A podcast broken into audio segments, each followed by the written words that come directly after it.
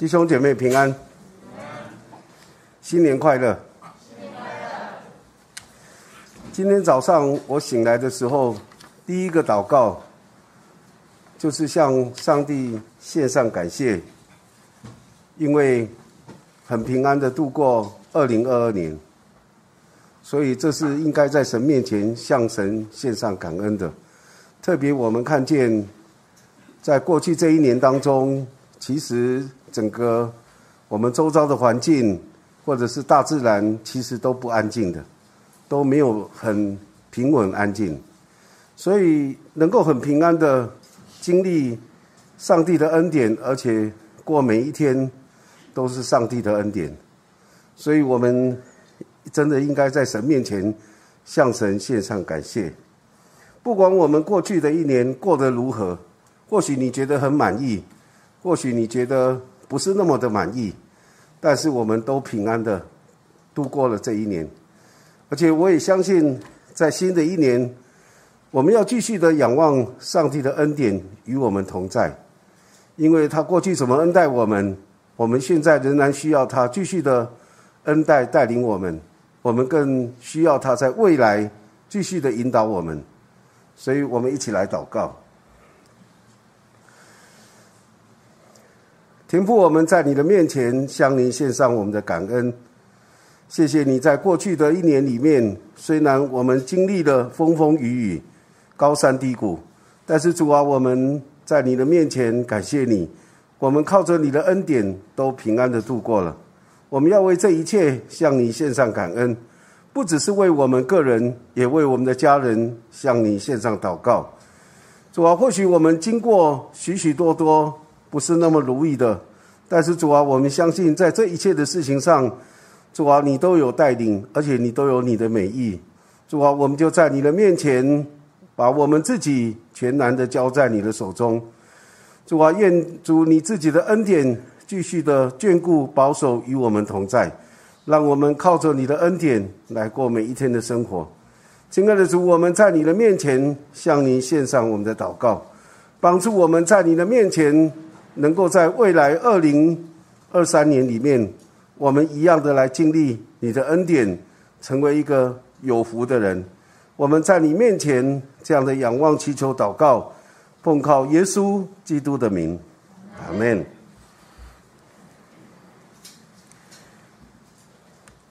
每一次到了新的年，不管是啊新历年或旧历年，当我们在过年的时候，我们。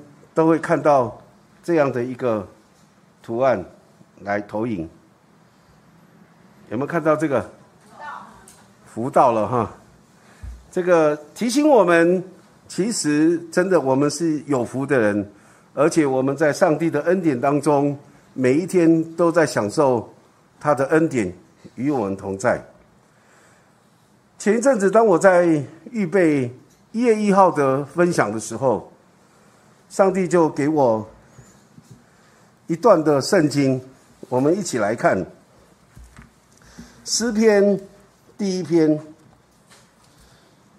这个是大家很熟悉的诗篇第一篇，甚至有很多的人已经会背了哈。我投影片没有把诗篇第一篇打出来，所以请你用你的圣经或你的手机，我们一起来把诗篇。第一篇读一遍，翻到了诗篇第一篇以后，我们就一起来慢慢的读，只有六节的经文。来，我们一起来读第一节：不从恶人的计谋，不占罪人的道路，不做亵慢人的座位，唯喜爱耶和华的律法，昼夜思想。这人变为有福，他要像一棵树栽在溪水旁，按时候结果子，叶子也不枯干。凡他所做的，尽都顺利。二人并不是这样，乃像糠皮被风吹散。因此，当审判的时候，二人必站立不住。罪人在异人的会中也是如此。因为耶和华知道一人的道路，二人的道路却必灭亡。诗篇第一篇，假如我们细细的读的时候，很有意思。他一开始就告诉我们：啊，不从恶人的计谋，不占罪人的道路，不做亵慢人的座位。啊，这一句话是循序渐进的，而且其实是进入到罪恶当中，也是循序渐进的。这一整篇的诗篇里面告诉我们，啊，有两个主角，第一个就是上帝，第二个就是人。那在上帝的眼中，这个人呢，分为义人跟罪人。上帝的眼中，在这一篇的里面，上帝面前。人只有分两种人，一种叫义人，一种叫罪人。那这义人跟罪人，他们最大的分别在哪里呢？就是义人、二人主要的分别在于耶和华的律法。有耶和华的律法啊，在上帝面前，他就是一个义人；没有耶和华的律法啊，他就是一个恶人。那艺人跟耶和华的律法有什么关系呢？这里说，这个艺人他喜爱耶和华的律法，昼夜思想；那恶人呢，他是不在意耶和华的律法，他是我行我素，我想怎么样就怎么样，只要我喜欢，有什么不可以？其实这是很多人的一些一个问题，只要我喜欢，有什么不可以？我想怎么做就怎么做，我想怎么说就怎么说，完全不受控制，完全都是以自我为中心的，这就是神眼中的恶人。那耶和华的律法跟人有什么样的关系呢？其实耶和华的律法对人来说是一个束缚，好像捆绑；但是呢，另外一面呢，却是是一种保护，是一种保护。在圣经的里面，第四诫十诫里面的第四诫说：“当纪念安息日，守为圣日。”这是十条诫命里面的第四条。而这第四条呢，是一种命令，也是一种规定。所以以色列人从领受摩西的立法以来，他们就在守安息日，虽然守的不够完全哈。很多人在守安息日。可是不知道安息日到底是做什么用的，因为他们觉得安息日怎么那么麻烦，这个不能做，那个不能做，他们觉得很麻烦，好像是一种束缚。可是其实安息日却是上帝的一种保护，因为人跟机器是不一样，机器可以二十四小时运转，可以一个礼拜七天不断的工作，但是人若是这样的。一天二十四小时，然后每个礼拜都是七天在工作，大概没多久，这个人就垮掉了。所以安息日是上帝给人的一种保护，让人懂得在工作之余仍然需要休息，而不是说把自己放在那个工作的当中，成为工作狂，以至于没有让自己休息。有一些人真的是很喜欢工作，很喜欢做很多他喜欢做的事。但是他不懂得要休息，其实那对身体是不好的。就像我们去现在很流行的把贝，到了我们这个年纪，你吃好了，你尽量吃，看你能吃多少，你能吃多久。天天让你吃把贝，我看没多久你就不行了。所以你要知道，上帝为什么立这些的律法？那虽然看起来是一种约束，但是其实也是一种保护。让我们能够保持平衡，而且能够有适当的工作跟休息。第二个，耶和华的律法是提醒跟引导，提醒跟引导，在圣经的里面告诉我们，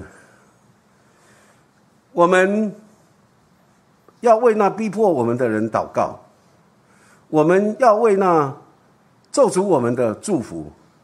你会觉得耶稣的教导好像不太可思议。那个跟我敌对的人，我没有啊回报他啊，用以前以言以眼还眼，以牙还牙，就已经很不错了。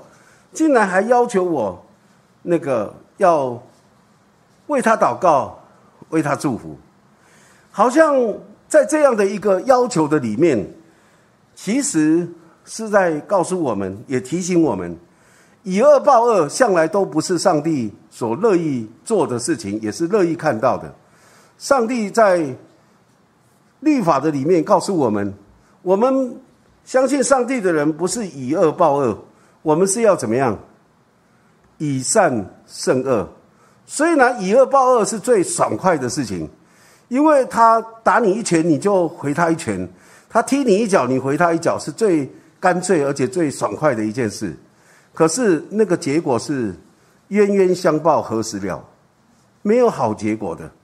虽然你要以善胜恶是很辛苦的，你要多费很多的功夫，可是那却能够帮助我们走到一条一个和谐的道路上面。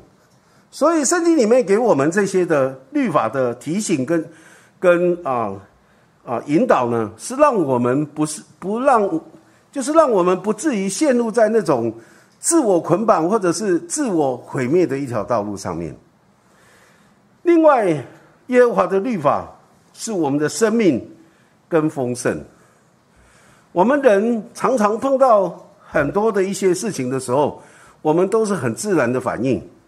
可是对很多的人来说，能够真正的照着神的话语来做的时候，你会发现，你会经历到神生命跟丰盛在我们的里面，特别是。除了刚刚提到的安息日以外，圣经里里面也提到安息年，七年，哈，要有一个安息年。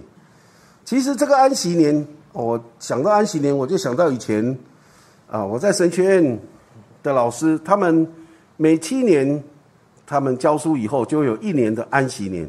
安息年做什么？安息年是让他们可以再进修，可能到国外，可能在自己家里，他们把这。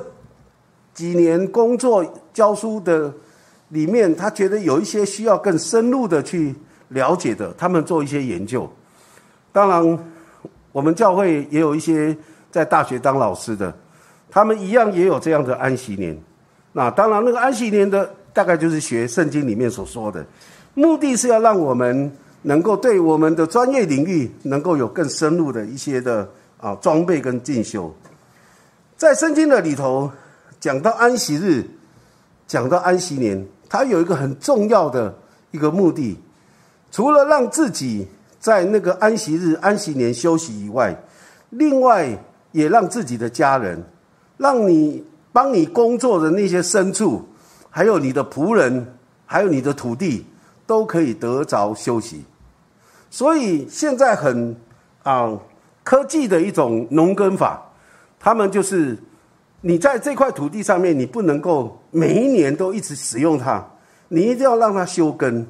休耕是让土地可以有更去休息以后，然后它的土质各方面可以恢复更肥沃。所以我们看见，其实这些都是在人来看，好像是一种命令，是一种规定，可是它却带给我们生命跟丰盛。我们每一个人也是一样。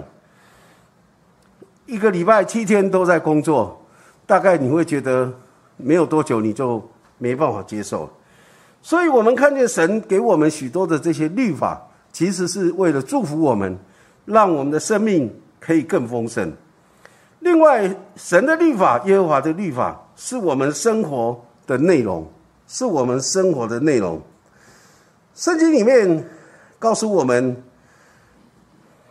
不可受贿赂。不可欺压寄居的，这些都是在生活当中是一个啊神的规定。受贿赂，其实圣经在讲说，去接受那个贿赂，会让你的眼睛瞎了，你看不到事实，你看不到真理，你会颠倒是非，啊，所以不可以受贿赂，不可以欺压寄居的，因为上帝提醒说，提醒以色列人，你们要想想。过去你们在埃及成为奴隶的时候，你们是过一个什么样的生活？他们整天唉声叹气的向神诉苦，他说你要体谅，你要有同理心，你要了解这些人，他们也是跟你一样的，你就可以不要去欺压这些寄居的。当然，不可欺压寄居，也包括在神的诫命的规定里面，要尽心、尽性、尽意、尽力爱主你的神。其次要爱人如己，这个是神的命令的精神哈。所以我们看见神的律法，虽然看起来是束缚，但是却是保护，是一个提醒，也是引导我们该怎么做，该往哪个方向去。另外，也是我们丰盛生命的源头。当我们照着神的话语去做的时候，你会进入到神的丰盛里面，而且是我们生活的一个很主要的内容。所以诗篇里面说。神的话是我们脚前的灯，路上的光，指引我们应该怎么做，应该怎么行。所以立法其实不是不好的，是很好的。但是更重要的是，我们要去清楚的明白律法真正的意义。耶稣来到地上的时候，常常责备那些法利赛人，因为他们只懂懂得遵守那律法的字句，但是呢，律法的精义，他们却把它忽略了。好，所以。一个喜爱耶和华律法的人，他会昼夜思想，他会想去明白什么是真理，神话语的真理到底是是在哪里，是什么意思？那这样的一个人，当他懂得神的心意，照着神的心意去生活的时候，他就是一个有福的人。另外，我们看到诗篇第一篇里面告诉我们，一人跟恶人，他们到底有什么差别？他们的差别呢？第一个，一人。的特点就是，他喜爱耶和华的律法，他是一个喜爱耶和华律法的人，而且他是一个昼夜思想神话语的人。一个人他喜爱神的律法，喜爱神的话语，他也昼夜思想神的话语。这个人要成为有福的人，成为有福的人，也成为在上帝面前被上帝所看为义的一个义人。那。当一个人他喜爱耶和华的律法，昼夜思想神话语，有什么样的果效呢？圣经就告诉我们：你若是照这样去做，去喜爱神的话，思想神的话，你就会像一棵在溪水旁的树，按时候结果子，叶子不枯干，所做的尽都顺利。其实对我们很多人来说，假如在你的生活当中，你好像一棵树在溪水旁，按时候结果子，然后叶子不枯干，反手做的尽都顺利。这样的人好不好？其实是很好，也是我们所羡慕的。我们一直希望不要碰到那些的挫折，或者是艰难，或者是很多的不如意的事情。但是怎么样能够不碰到这些呢？最重要就是喜爱耶和华的律法，昼夜思想，你就可以像溪水旁的树。源源不绝的有那个吸水养分的供应，你就可以按时候该结果子结果子，叶子不会枯干，所做的尽都顺利哈。其实，在溪水旁的树这样的一个圣经的记载，在启示录里面也有说到，在神的呃圣城里面有那个树。那个树叶呢是可以治病的，哦，也是在溪水旁，神所设预备的那样的一个溪水的旁边。其实这是讲到我们若是像这样的一个啊，圣经所形容的喜爱耶和华的律法，昼夜思想神的话语，我们就可以凡事尽都顺利。我想这也是我们在二零二三年，我们希望。我们真的是可以凡事尽都顺利，怎么样能够尽都顺利呢？喜爱神的立法，昼夜思想神的话语。另外呢，这是积极的一面，我们看到的。另外比较消极一面，就是也其实也不是消极，也是积极哈。当我们喜爱神的律法，昼夜思想神的话语，可以帮助我们不从恶人的计谋，不占罪人的道路，不做亵慢人的座位。箴言里面告诉我们，什么叫做恶人的计谋、罪人的道路、亵慢人的座位？有一段的圣经箴言形容的非常的贴切。我想我有打出来，请弟兄姐妹一起来看。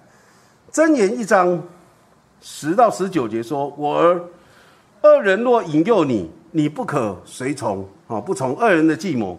他们若说你与我们同去，我们要埋伏流人之血，要蹲伏害无罪之人，我们好像阴间把他们活活吞下。他们如同下坑的人，被我们胡人吞了。我们必得各样的宝物，将所掳来的装满房屋。你与我们大家同分，我们共用一个囊袋。我们不要与他们同行一道，禁止你脚走他们的路，因为他们的脚奔跑行恶，他们急速流人的血，好像飞鸟。网罗射在眼前，人不躲避。这些人埋伏是为自流己血，蹲伏是为自害己命。凡贪念财力的，所行之路都是如此。这贪念之心，乃夺去得财者之命。这样的形容，在圣经的里面，都已经是几千年前的事。可是这样的形容，在今天有没有发生？其实一样有有发生出来，在我们社会当中，在我们周遭的环境里面，我们看到很多这样的人，他们就陷入在那样的网罗的里面，他们就是奔跑啊，从了恶人的计谋，占了罪人的道路，做了亵慢人的座位，他们参与在这当中。有一些人是明知故犯，知道是不好，可是偏偏喜欢这样做。有些人是不知道、无知，然后陷入在那个网罗的里面。所以圣经提醒我们：当我们喜爱耶和华的律法，当我们昼夜思想神的话语的时候，我们就可以不从恶人的计谋，不占罪人的道路，不做亵慢人的座位。有些时候，不断的去防范，去啊，想要怎么样的避开，其实不一定是最好的方法。就像有人说：“我怎么知道我手上所拿的钞票是假钞呢？是不是我要去不断的了解到底假钞的特色在哪里？我怎么样去啊把那个假钞认识的更清楚，所以我就可以不会去拿到假钞使用假钞？其实这个是不是最好的方法？最好的方法是什么？你只要认识真钞就好，你知道什么是真的钞票。”什么是假的？你知道那个真的就可以了。你专心在那个真的上面，你自然就会分辨什么是假的。同样，当我们好好的来读神的话语，昼夜思想神的话语，你很自然就可以不从恶人的计谋，不占罪人的道路，不做亵慢人的座位。因为上帝的话会成为我们脚前的灯，路上的光，引导我们走正确的道路。当我们照着神的话语去做的时候，是这样子。所以，一个艺人是有福的，因为上帝会祝福也帮助他。另外，也讲到恶人，恶人的本质呢，像康比被风吹散。我以前看过，在一些影片里面看到有一些人，他们种稻米以后呢，收成，然后稻米是连着它的外面的那个壳哈一起。那他们怎么样让那个稻米跟壳分开呢？有的就用。一个筛子在那里筛，往空中那个把那个稻米往空中撒，然后呢，风一吹，那个壳就跑掉了，然后那个稻米就下来在那个筛子里面。这个就是这里所形容的，二人像康比一样被风吹散，那些谷物剩下来的没有用的这些东西呢，这些是要随着风就吹散掉的，是没有用的。一个一个不在意神的话语、不喜欢听从神命令的人，他是我行我素、以我为中心的这样的人，其实他的啊结局或者他的立场其实是岌岌可危，因为随时一阵风来，他大概就就不见了，就没有了。我们看到在社会报道的里面，在媒体报道社会很多的现象里面，有一些作恶的人。他们真的像这样的康比一样，经过媒体一报道，司法一审判，他大概就就没了，哦，就不见了。我们大概也听不到这样的这些人的消息，有的可能是更加的糟糕。其实，在这里，二人的那个本质，或者二人像康比这样的一种情况，就有一点像耶稣在讲到一个人听从主的话以后。他如果是照着神的话去做，就是把那个根基扎在深深的土地上面，雨淋、水冲、风吹，撞着那房子，房子都不会倒塌。可是，一个听见神的话不去做的人，就很像一个人把房子盖在松松的沙土上，雨淋、水冲、风吹，撞着那房子，房子很快就倒塌了，很快就倒塌了。这是我们啊，其实可以在很多的媒体报道里面都看到。前一阵子我看到，啊，在日本有一个土石流，土石流所从山上冲下来。所有它冲过的地方，所有东西、车子、什么东西，全部都被冲走了。可是有房子盖得非常的好，它的根基很稳固。虽然土石流冲了，房子没有垮，有很多房子是被冲垮的。这个就是看到他们的差别在什么地方。那当然，我们从这里看到二人他就是这样。所以呢，在这里面告诉我们，这些恶人的结局是怎么样？虽然看到他们现在。好像仍然是，嗯，很猖狂，好像仍然是一帆风顺，好像事事顺利。可是最重要的是，当这些恶人来到上帝审判台前的时候，这些恶人是站立不住的。当审判的时候，不管是在上帝面前，或者在人的面前，东窗事发的时候，你再也藏不了了。在审判的时候，恶人必站立不住，罪人跟义人是没有办法相提并论的。在上帝的面前，恶人的道路必定会灭亡，这是他们的结局。好，这是他们的结局。虽然中国人常常讲一句话，说不是不报，是时候未到。很多作恶的人，你看到他，真的有时候气得牙痒痒的。我最近呢，不太喜欢看太多的那个啊时事报道的一些新闻，因为真的看到有一些事情，你若是知道很清楚一点的话，你真的会气得。啊，真的是牙痒痒的。可是我不喜欢看，因为那个会让我整个心情就很不好。那你会发现，好像他们现在仍然是好的，他们所想要怎样就怎样，哈，很得逞。可是事实上，到最后这一些事情都会显明出来，都会显明出来。所以圣经里面告诉我们，神怎么样看人？有恶人，有义人。恶人跟义人的差别到底在哪里？另外，我们也看一个人怎么样成为一个有福的人。我用比较具体的一些事情，我们教会的事情来形容。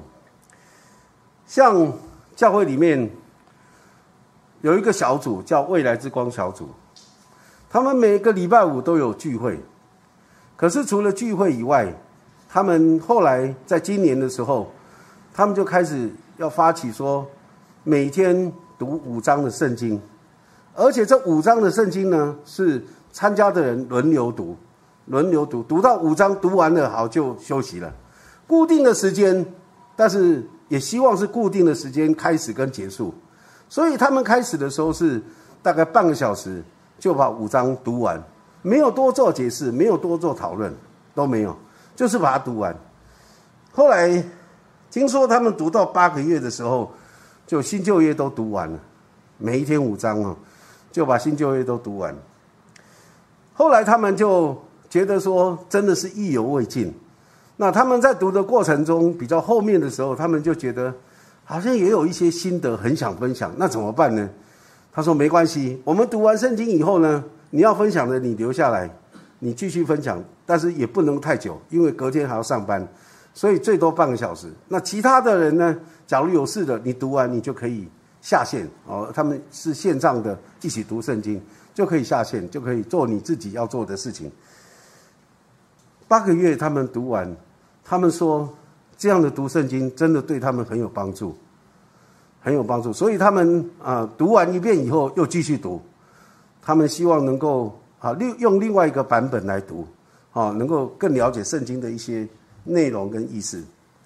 另外，我也看到我们教会有一个 BSF 的啊妇女查经小组。这个妇女小查经小组呢，啊不是我们教会的，可是他们借我们的教会来读圣经，而且都是姐妹一起查圣经。这个 BSF 这个查经小组呢，他们的工作其实在听说有五十多个国家里面都有这个啊读经这个妇女的查经。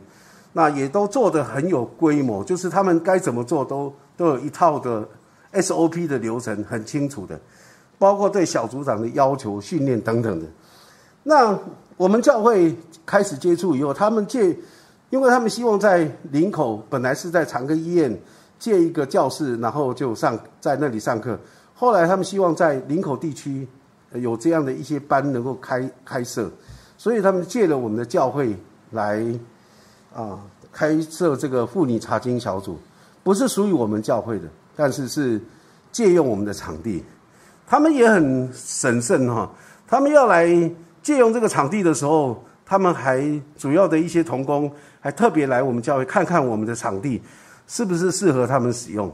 他们都看过以后认为可以，他们才借。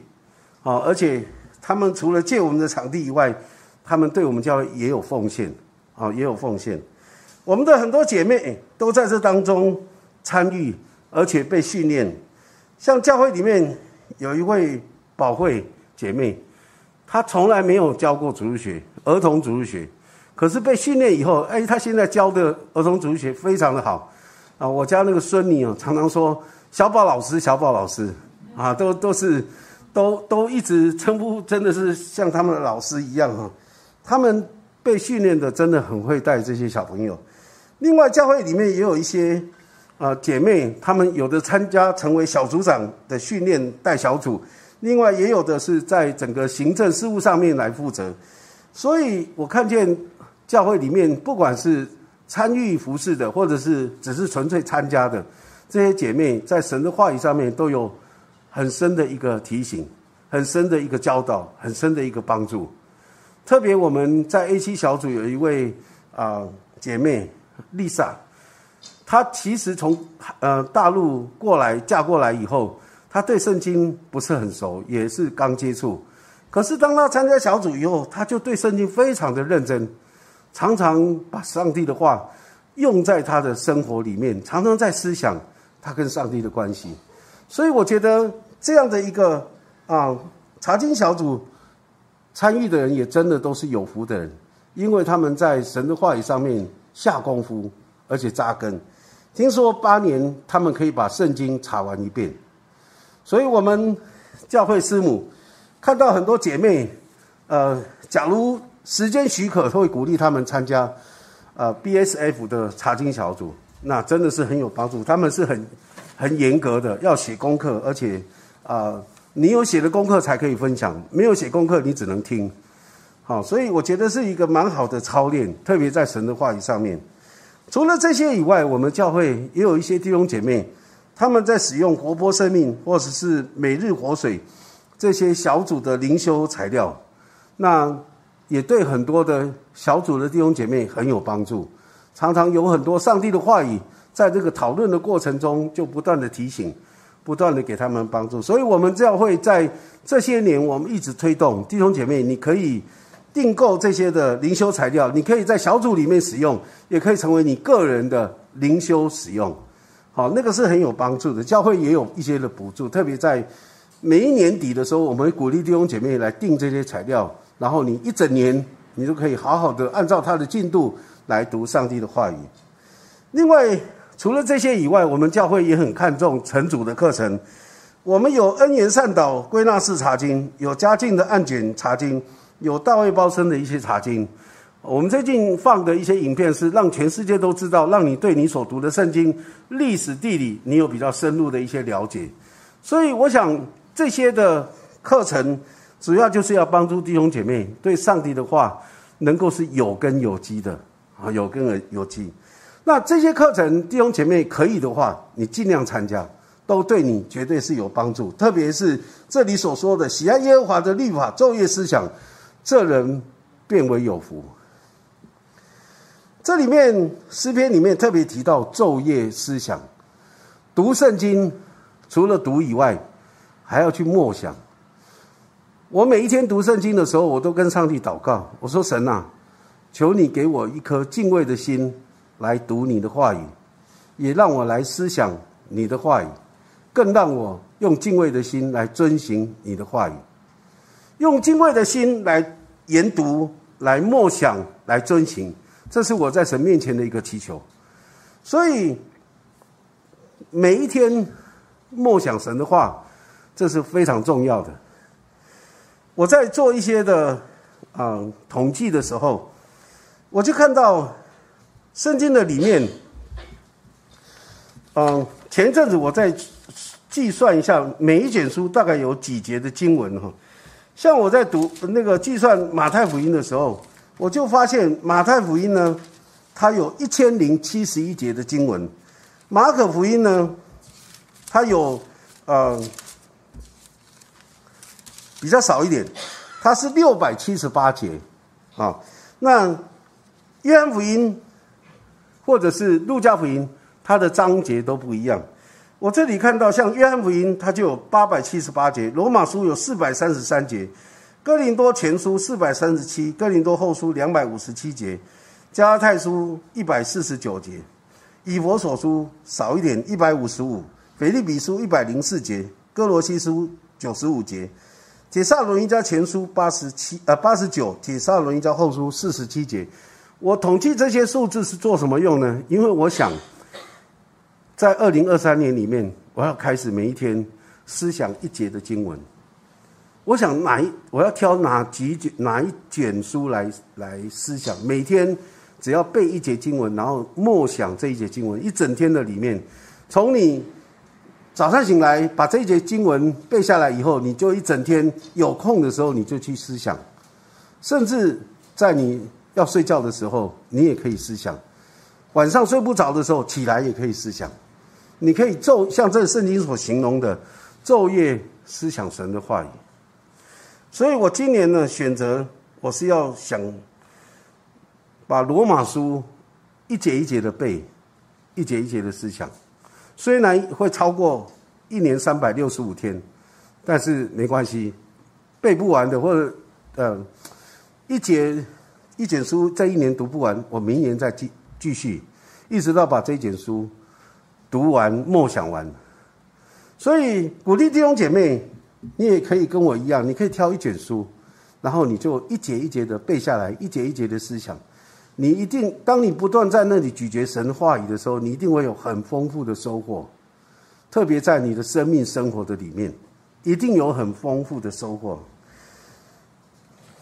其实除了这个一节经文的默想以外，我自己还有我啊，已经行之有年，大概数十年的一个读经的进度啊，读经的进度。我记得上一次主日分享的时候，我有跟弟兄姐妹分享，我一年。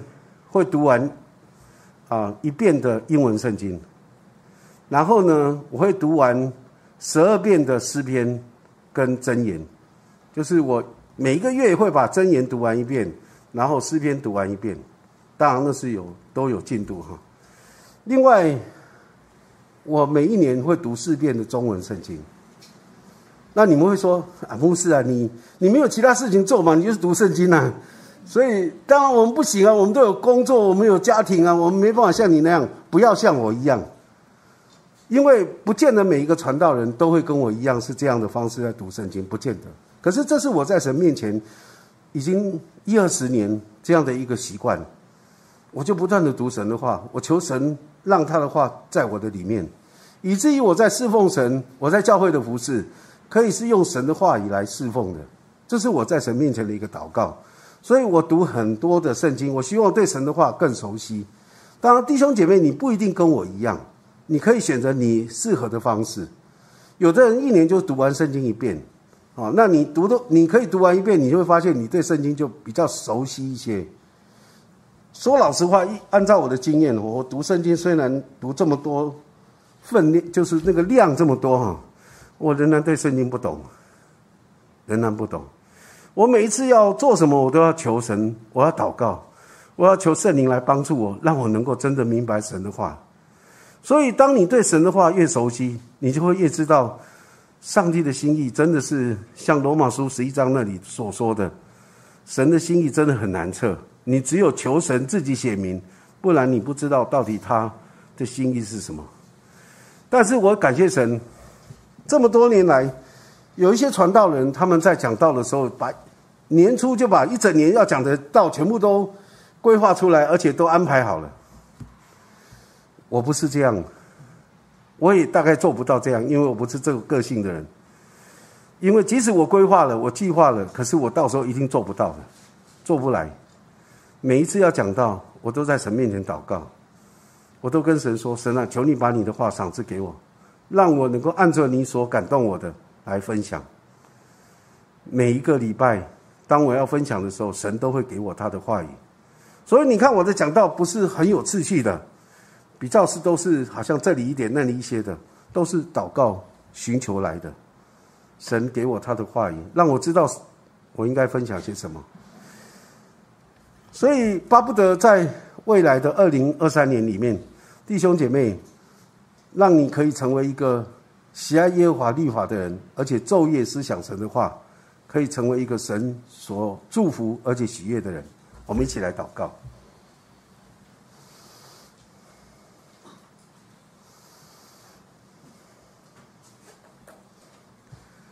主啊，你知道孩子在你面前的心意。当我说到我怎么样读圣经的时候，不是在夸耀自己，而是要说：主啊，我是渴慕你的话语，我非常的渴慕你的话，就像鹿渴慕溪水一样。可是主啊，虽然读的量这么多，但是其实主啊，需要你的怜悯，需要你的恩典。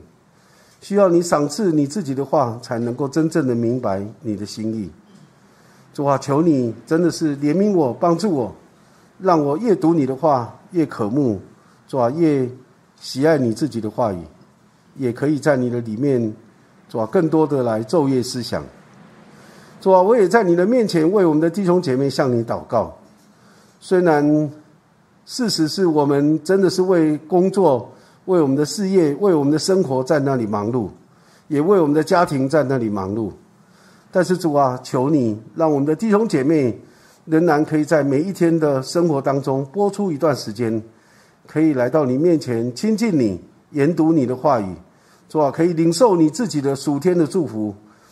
主啊，让我们更明白你的话，更熟悉你的话，好叫我们真的是跟你的关系是越来越亲近的。以至于我们能够遵循你的话，以至于越来越像你一样，主啊，求主你来祝福我们每一位弟兄姐妹，在你的面前恭敬的仰望你，求你垂听我们在你面前的祷告，祈求祷告奉靠耶稣基督的名，阿门。